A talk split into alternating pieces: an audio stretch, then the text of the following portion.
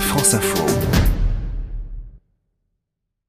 Le débrief éco, le débat sur l'actualité économique de la semaine en partenariat avec le Cercle des économistes. Bonsoir Aurélie Trouvé. Bonsoir. Vous êtes la porte-parole d'Attaque France. Bonsoir Christian Saint-Etienne. Bonsoir. Membre du Cercle des économistes. Les négociations sur l'assurance chômage sont bloquées depuis cette semaine à propos toujours du bonus-malus sur les contrats courts, c'est-à-dire sur les CDD de moins d'un mois. Les syndicats ont même posé un ultimatum au patronat.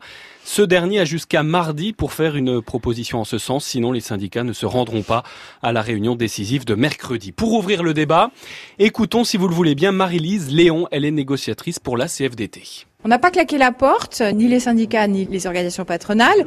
Néanmoins, la négociation est totalement bloquée et on a acté qu'il euh, n'y aurait des blocages que si le patronat venait avec une proposition de modulation des cotisations, c'est-à-dire une forme de bonus-malus, quelle qu'elle soit. La balle est dans leur camp. On aura le verdict euh, mardi prochain et euh, on verra si euh, le patronat est en capacité de prendre ses responsabilités tout simplement pour lutter contre les contrats courts qui concernent une grande partie des travailleurs en situation précaire. Christian Saint-Etienne, est-ce que le patronat a intérêt à accepter ce système de bonus-malus? C'est pas aussi simple qu'il n'y paraît. Euh, D'abord, le contrat ultra court qui euh, se généralise d'une journée, deux journées, trois journées, c'est le fait de quelques branches, notamment euh, l'hôtellerie-restauration ou les sondages, donc des, des activités ultra ponctuelles où on signe des contrats extrêmement courts. Donc, euh, en dehors de ces branches spécifiques, ce qui domine très très largement, c'est le CDI, Dieu merci. C'est euh, de mémoire, si je dis pas de sottise, 77% des salariés qui sont en CDI. Donc, euh, et ça baisse très peu en dépit de la digitalisation de, de l'économie. Mais donc, on a un problème spécifique. Alors, comment le, le résoudre? Est-ce que c'est par le bonus-malus ou est-ce que on, pourrait imaginer euh, d'autres possibilités? De même qu'il y a un CDI intérimaire, pourrait-on imaginer des CDI spécifiques à ces secteurs où on emploie presque à la tâche? Voilà, mais c'est une question euh, complexe. Visiblement, les syndicats patronaux et, de travailleurs n'arrivent pas à se mettre d'accord.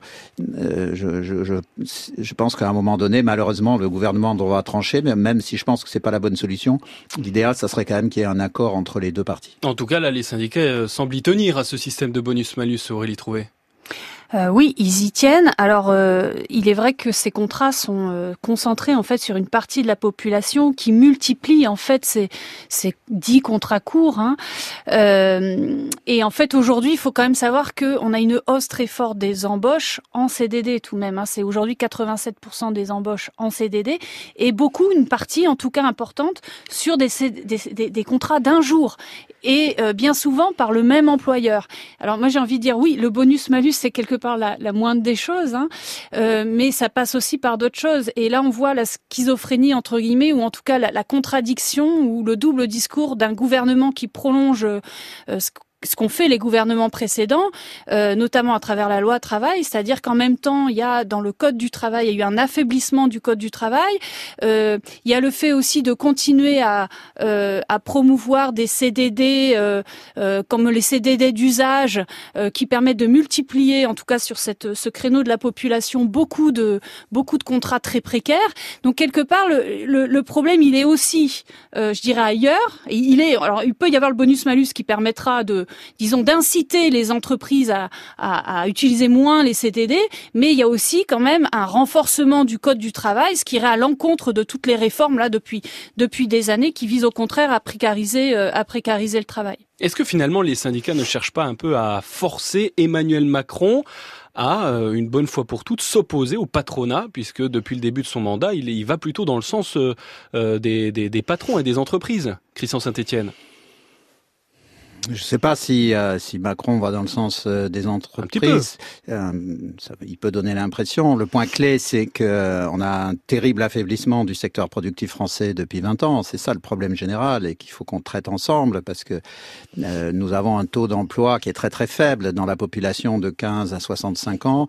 si je dis pas de sottises, on doit être à 65-66% de population qui travaille quand les Allemands sont 10 points de plus. C'est ça qui pourrit tout le système puisque pour faire simple, par rapport à une population donnée de, de 65 millions sur la métropole, il nous manque 3 millions d'emplois. Donc après, c'est tous les problèmes dans les banlieues et tout le reste. Donc euh, je, je, trouve dommage qu'on on en arrive à, à, un point de blocage sur ce sujet, mais encore une fois, il est complexe. Imaginez un, un traiteur qui obtient euh, une soirée, il a besoin de 10 serveurs, il va leur signer un contrat d'un jour. Voilà, c'est ça les contrats d'un jour. Hein. C'est pas c'est pas des employeurs tarés qui font des contrats d'un jour parce que ça les amuserait. C'est le, traiteur qui a obtenu une soirée, il sait pas s'il y en aura une autre, ainsi de suite. Donc les propositions qui ont été faites c'était que ces gens-là passent par des plateformes éventuellement ou par des CDI intérimaires. Euh, les syndicats sont réticents, mais je comprends, hein, c'est complexe, mais il faut vraiment qu'on avance parce que on peut pas. Ça serait stupide d'interdire euh, d'employer les gens pour un jour quand le boulot est pour un jour, et, parce que souvent ce sont des gens qui l'un dans l'autre arrivent à bosser. il n'est pas question de les interdire, il est question simplement de faire payer ces entreprises. non, mais quelque part de les interdire au moins moralement en disant que c'est c'est dégueulasse pour faire simple. Euh, donc euh, ces gens-là peuvent avoir 150, une personne peut avoir 150 contrats d'un jour dans une année. Mais on voit bien que c'est pas satisfaisant puisque le problème c'est qu'est-ce qu'ils font dans les jours où ils n'ont pas de contrat. C'est pour ça que l'idée de, de, trouver quelque chose comme le CDI intérimaire qui ferait que on vous embaucherait pour 150 jours dans l'année puis on vous dirait au jour le jour où c'est.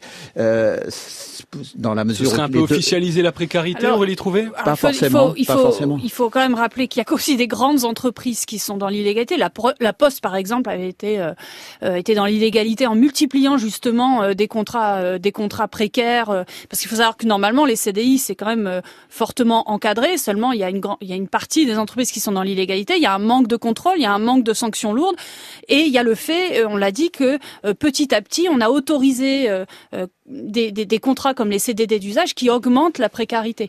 Et je voudrais quand même dire un mot sur l'esprit général de cette réforme de l'assurance chômage, parce que au départ, pourquoi euh, la, le gouvernement veut une nouvelle réforme d'assurance chômage pour faire encore des économies hein euh, Et il l'a dit dès le départ. Et la question, c'est euh, comment on fait ces économies? Et pour le coup, il y a aussi des propositions dans la lettre de cadrage du gouvernement de, de diminution des droits des chômeurs, qui d'ailleurs font suite à, à d'autres réformes dans les années précédentes qui sont attaqués aux droits des intérimaires ou aux droits des intermittents. Euh, et, et, là, ça va se poursuivre parce que, par exemple, il est demandé de remettre en cause les droits, euh, les fameux droits rechargeables ou, la, ou une baisse des indemnités pour ceux qui ont plusieurs employeurs, comme les assistantes maternelles, qui sont d'ailleurs mobilisées aujourd'hui. Donc, il faut bien voir que cette assurance, cette réforme de l'assurance chômage de la part du gouvernement, c'est d'abord et avant tout une attaque, encore une fois, euh, des droits des chômeurs. Aurélie Trouvé, Christian Saint-Etienne, on se retrouve dans quelques, quelques instants pour la suite du débrief éco. Le débrief éco avec Serre conseil expertise comptable pour la performance des créateurs et chefs d'entreprise. Rendez-vous sur serfrance.fr. France Infotrafic avec Cadre Emploi. Postulez et déposez votre CV pour changer de job. Cadre Emploi, ayez l'ambition d'être heureux. Les retours de week-end, il y a du monde sur la route. Euh, Thomas Schoner, vous êtes au PC Mobilité de Radio France et il y a un accident au nord de Nantes. Oui, sur l'autoroute A11 en direction d'ailleurs de Nantes, accident à hauteur de Carquefou. Il y a un bouchon de 4 euh, km qui s'est formé en amont, vous y perdez environ 25 minutes. Plus au nord, en Ille-et-Vilaine, on a toujours euh, ce bouchon, 25 minutes de ralentissement sur la départementale 137. C'est en direction de Rennes à partir de Saint-Symphorien.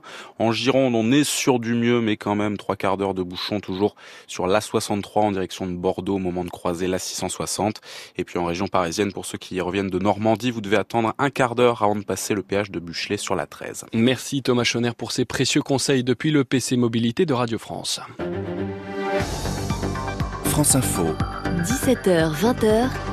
Édouard Marguier. Le débrief éco se poursuit dans un instant avec un autre thème, le report de la réforme de la fonction publique. Huit organisations syndicales le veulent. Le gouvernement doit-elle, doit-il leur dire oui? Nos débatteurs reviennent après l'info 19h50. Thomas Benech. Un individu identifié après les insultes antisémites proférées hier à Paris à l'encontre du philosophe Alain Finkielkraut, c'est ce qu'indique le ministre de l'Intérieur. Le parquet de Paris, lui, a ouvert une enquête à la suite de ces injures adressées lors de la manifestation des Gilets jaunes dans la capitale. Le député LR des Alpes-Maritimes, Eric Ciotti, appelle à interdire les manifestations samedi prochain pour éviter les violences. Pour l'élu, le mouvement Gilets jaunes a aujourd'hui été dévoyé. Il souhaite que la colère et les revendications s'expriment davantage lors de meetings et réunions contrôlées et sécurisées. Déminage sans encombre aujourd'hui à Paris pour une bombe datant de la Deuxième Guerre mondiale. Elle a explosé peu après 13 heures. 1800 habitants du secteur de la Porte de la Chapelle évacués. Le trafic ferroviaire a été interrompu le temps de l'opération. Un tarif minimum du tabac fixé en Andorre. Le prix des cigarettes ne pourra pas être inférieur à plus de 35% de leur coût en France. Le Parlement d'Andorre a adopté dans la nuit de vendredi à samedi un texte en ce sens. La mesure doit permettre de lutter contre le trafic vers l'Hexagone.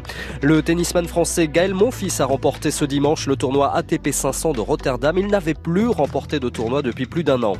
Enfin, pas de Français sur le podium du slalom au mondiaux de ski alpin à Auré en Suède. Après une grosse faute, Alexis Pinturo termine quatrième, Clément Noël est septième. C'est l'Autrichien Marcel Hirscher qui s'impose et décroche au passage son troisième titre mondial en slalom. France Info. Le débrief éco avec Serre France, conseil expertise comptable pour la performance des créateurs et chefs d'entreprise. Rendez-vous sur serfrance.fr. Cette réforme concernera 5 millions et demi de personnes. Les fonctionnaires, la réforme de la fonction publique leur a été présentée cette semaine. Huit organisations syndicales n'ont pas attendu de voir ce texte pour en demander le report. Elles ont écrit cette semaine au Premier ministre pour lui demander de repousser la présentation du projet de loi de transformation de la fonction publique en Conseil des ministres. Édouard Philippe doit-il leur donner les raisons pour lancer le débat?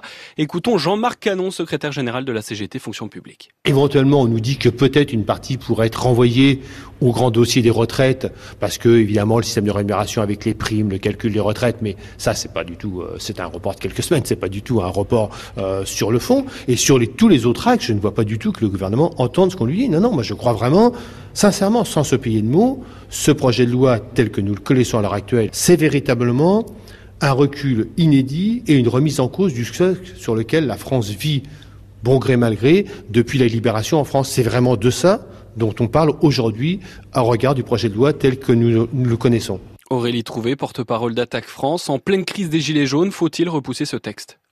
Bah certainement, mais le, le problème c'est surtout l'esprit plus général de, de, de, de ce gouvernement. Euh, et en fait, ça s'inscrit cette loi dans un vaste projet d'affaiblissement de, la fonction publique, et lui-même dans un projet encore plus important d'Emmanuel Macron, qui est de pousser encore davantage le néolibéralisme économique. Ça passe, je, je rappelle le cap, les caps gouvernementaux. Un, la baisse euh, des dépenses publiques dans la richesse nationale, hein, une baisse quand même relativement forte. Ça passe par les dépenses, une baisse des dépenses des collectivités locales, donc des services de proximité, les crèches, les centres de loisirs, etc. Et puis euh, les dépenses d'État et des administrations publiques.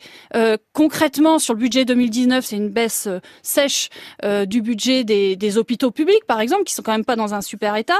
C'est la baisse, c'est une, une, une, suppression de 120 000 emplois de fonctionnaires d'ici 2022. C'est le gel du point d'indice qui vient d'être euh, réaffirmé. Euh, ça veut dire clairement une baisse. Vous, vous dites faut leur pousser, mais il faudrait surtout leur toquer même une, voilà, une, hein. baisse du salaire réel des fonctionnaires, hein, euh, qui, qui pourtant ont des salaires, je le, je le rappelle quand même, à responsabilité égale bien moindre que dans que dans le privé. Il hein. faut quand même rappeler qu'un institut, par exemple, commence à 1005, 1006 net. Hein, c'est quand même pas même. Et, et un enseignant chercheur, euh, moi j'en suis, j'en suis une. Je peux vous dire qu'on commence à 1008 net avec un bac plus 9. Euh, et puis pour finir, cette fameuse modernisation euh, de la fonction publique qui passe en fait par une précarisation euh, et, et, une remise en cause du statut du fonctionnaire. Christian Saint-Etienne euh, du Cercle des économistes. Euh, franchement, il faudrait plutôt attendre la fin du grand débat national, puisqu'on a vu avec cette crise des Gilets jaunes que ça montre également le retrait des services publics. Et là, on a un texte qui veut revoir toute la fonction publique, supprimer des postes. le message serait peut-être mal compris, non? Non, je pense qu'il y a une confusion d'objectifs et, et, et, de discussions. Euh, je pense que la réforme de la sphère publique et euh, les services publics sur les territoires lointains ou oubliés, ce sont deux sujets différents. Et si la réforme de la fonction publique était bien menée, on pourrait même imaginer que ça améliore les services publics sur les territoires euh, lointains. Là, au fond, la Poste avait donné l'exemple. Euh, elle avait un problème qui était de conserver 18 000 points de contact tout en évitant euh, des surcoûts liés à, à l'ouverture permanente. Qu'est-ce qu'elle a fait? Elle a gardé euh, de l'ordre de 10 000 points euh, ouverts en permanence, et sinon, elle a même des bus qui se promènent et qui ou des ou des Ou sinon, bureaux oui, de poste qui sont ouverts un jour. voilà. euh, voilà. Mm. Donc il y a eu des évolutions. Donc la question, c'est est-ce que dans la fonction publique, on peut avoir des avancées? Et quel est le problème central? Euh, Personne n'est contre, enfin, sauf euh, idéologie particulière, personne n'est contre euh, un État euh, fort et efficace. Euh, la question centrale de- en France, c'est celle de l'efficacité. Voilà, nous avons une dépense publique à 56 points de, de PIB, ok. Si nous avions en contrepartie de ces 56 points de PIB euh, le meilleur système de formation au monde, la sécurité totale partout et pas de chômage, euh, moi je trouverais que c'est très bien, ça serait un, un système euh, même enviable. Le problème en France, c'est dites que ce n'est plus viable aujourd'hui. le, le problème, c'est 56 points de dépenses publiques, avec 20% des jeunes qui sortent sans formation ou sans diplôme, une insécurité croissante, un taux de chômage qui ne baisse pas. Donc ça veut dire que l'argent est mal dépensé et que on doit faire euh, évoluer le système. Alors, je ne veux pas euh, me retrouver dans la position de défendre le texte du gouvernement parce que c'est pas mon job. Par ailleurs, je critique le gouvernement sur des erreurs centrales qui ont été justement de pas mettre le paquet sur la réindustrialisation du pays. Donc, je ne vais pas défendre euh, le texte euh, par principe. Ceci étant, je note que dans ce texte, il y a des choses qui ne sont pas scandaleuses. Euh, par exemple, favoriser la mobilité entre les trois fonctions publiques. Par exemple, simplifi- simplifier les instances représentatives du personnel. Bon, il y en a 40 000 aujourd'hui, euh, on peut on peut en faire un peu moins. Euh, également, euh, harmoniser le temps de travail dans beaucoup de secteurs publics, c'est 1607 heures, euh, mais dans beaucoup de collectivités locales, c'est 50, 70 heures de moins. Donc, euh, que le gouvernement essaye d'aller dans cette direction, ce, ce n'est pas critiquable. Mais au fond, c'est le, le gouvernement travaille sur une niche et je ne le vois pas travailler Hmm. sur l'ensemble du sujet qui est de relancer le système économique de notre pays, comme je le disais tout à l'heure en introduction. On va devoir malheureusement déjà conclure euh, ce débat. Merci à tous les deux. Christian Saint-Etienne, je rappelle que vous êtes membre du Cercle des économistes. Et Aurélie Trouvé, merci beaucoup. Vous êtes, euh, je rappelle, porte-parole d'Attaque France. Merci, c'était le débrief éco en partenariat donc avec le Cercle des économistes.